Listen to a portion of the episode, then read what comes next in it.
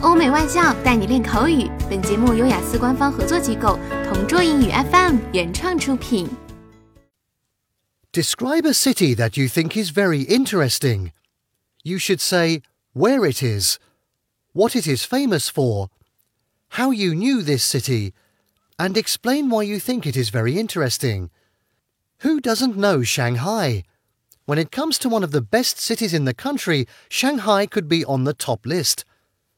Shanghai on China's central coast is the country's biggest city and a global financial hub.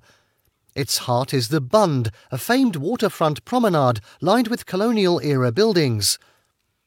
Across the Huangpu River rises the Pudong district's futuristic skyline, including 632 metre Shanghai Tower and the Oriental Pearl TV Tower, with distinctive pink spheres.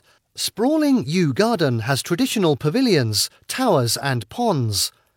It is China's commercial capital and most populous city. Alongside Beijing, Chongqing, and Tianjin, it is one of four municipalities directly controlled by the central government. As a city dweller and a travel buff, what I love about Shanghai is there are so many things to see and do. For example, tourists and locals can marvel at the popular tourist destination and renowned historical landmarks such as the Bund, City God Temple, and Yu Garden, as well as the extensive Lujiazui skyline, many skyscrapers, and major museums, including Shanghai Museum and the China Art Museum. Overall, this place is absolutely fascinating in all aspects.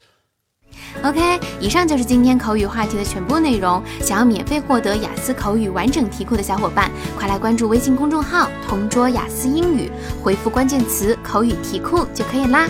同桌祝你早日涂鸦成功！